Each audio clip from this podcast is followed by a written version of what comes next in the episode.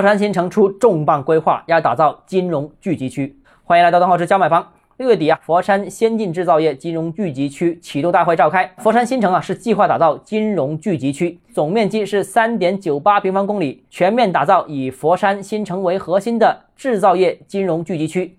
近期呢，已经与二十家金融机构签约，十一个写字楼项目正在集中招商。聚集区五年的目标是：第一，争取引进各类金融机构和服务机构超一百家；第二，顺德全区制造业贷款余额超一千五百亿元；第三，金融机构本币、外币存款余额超一万二千亿元，贷款余额超八千亿元；第四，上市公司是七十五家。那这个规划是佛山近期公布的大片区产业规划项目，要谈几点看法了。首先，第一个，往产业链高端走，高附加值走，是所有城市的共同目标。抛开有没有资源，是否具备先天条件这些不说啊，金融业作为几乎全行业的明珠，各个城市都在争抢，争抢现在已经到白热化，其实难度是不小的。佛山这个规划未来发展的情况如何，暂时无法预测，但是周边竞争已经非常激烈了。在大湾区啊，有全球金融中心的香港，国内金融中心之一的深圳，省会广州有金融城、金融岛两大平台。佛山之前又有广东金融高新区，现在再加一个制造业金融聚集区，竞争之激烈可想而知。第二个，除了产业考虑之外，我认为消化佛山新城大量的办公物业也是这次规划的目标之一。那佛山新城啊，城市面貌、初具规模已经好几年了，客观评价。佛山新城虽然漂亮，但一直被诟病使用率偏低。那主要还是写字楼物业较多，导致空置率一直居高不下。那如何消化这一大批优质的基础设施，不是一个简单的事情。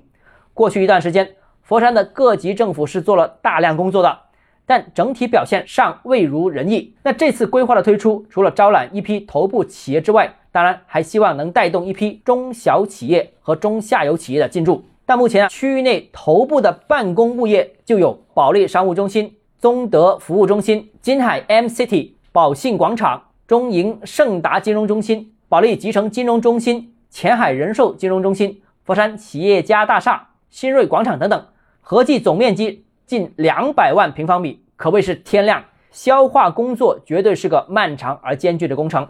那这里啊，其实也提示了很多的二三线城市啊，在城市产业。退二进三的这样一个过程当中，千万要注意商办物业供应总量和速度，避免出现开发过度、过度闲置的情况。最后一个就不得不提佛山新城的尴尬的地理位置，是老生常谈了。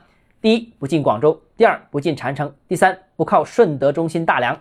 一个庞大的规划拔地而起，希望能够起到引导城市发展方向的改变，最终希望达到整个佛山的中心。